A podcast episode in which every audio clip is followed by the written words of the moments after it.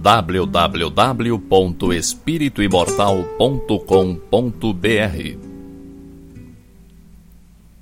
Cinco minutos de Espiritismo visando a reflexão.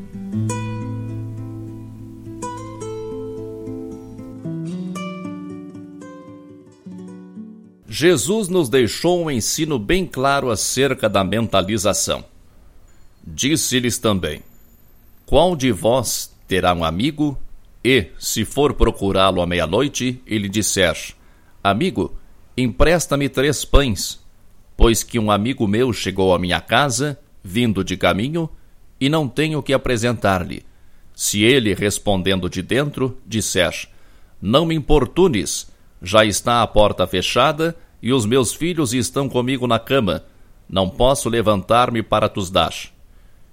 Digo-vos, porém, ainda que não se levante a dar-lhes por ser seu amigo, levantar-se-á, todavia, por causa da sua importunação, e lhe dará tudo o que houver mister. Lucas, capítulo 11, versículos 5 a 8. Não basta desejarmos. É preciso querermos com todas as nossas forças e mentalizarmos aquilo que queremos e insistirmos incansavelmente.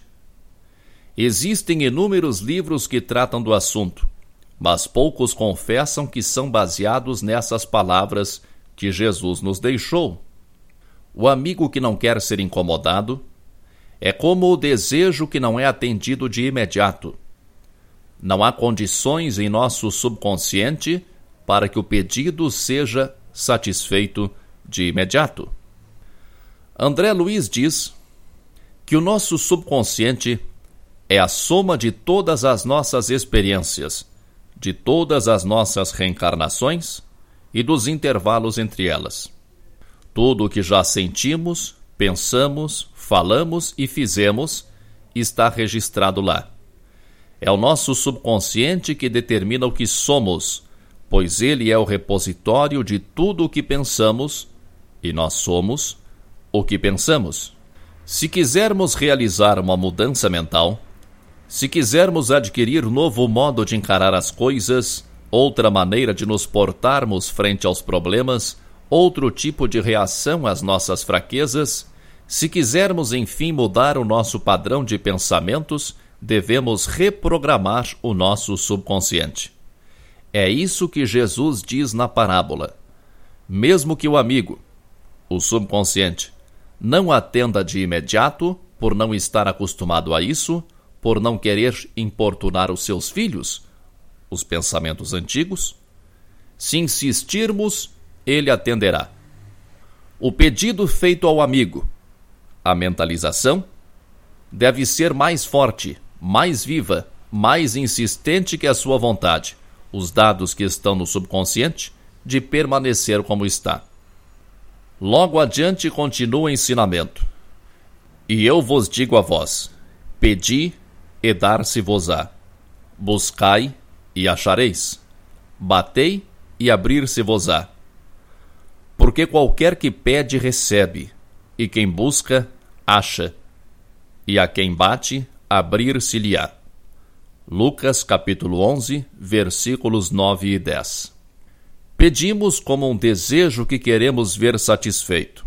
Buscamos através do nosso esforço pessoal para a conquista e batemos a porta com insistência para que sejamos atendidos. Isso geralmente é visto como modo de conquistar coisas materiais e realmente pode ser usado para isso. Mas o seu sentido mais profundo se refere à mudança no padrão de pensamentos está ao nosso alcance a modificação do modo de pensar. Só depende de nós mesmos a alteração da maneira como percebemos as coisas, as pessoas, a vida, o mundo.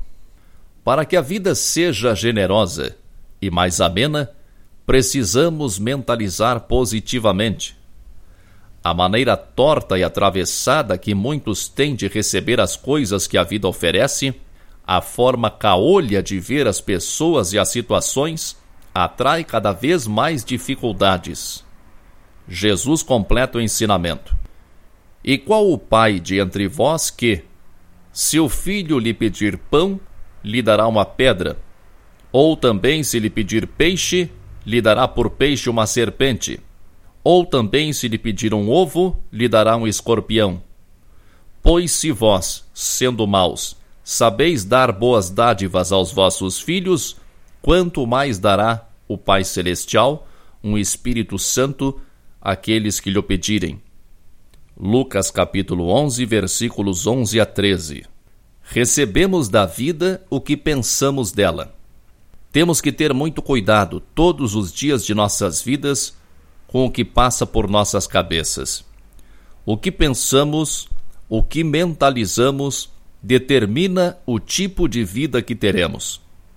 Quantas pessoas passam os dias reclamando de tudo e de todos, se queixando da vida, do mundo, das pessoas, dos preços, do governo, dos políticos, das doenças, do trabalho, do marido, dos filhos, do cachorro e do gato? Como essas pessoas querem que algo de bom lhes aconteça se tudo o que elas mentalizam é negativo? Somos responsáveis pelos nossos próprios erros. E a maior parte dos nossos erros começa nos pensamentos negativos. Colhemos o que plantamos, sempre. Força e paz para você. www.espirituimortal.com.br Cinco minutos de Espiritismo visando a reflexão.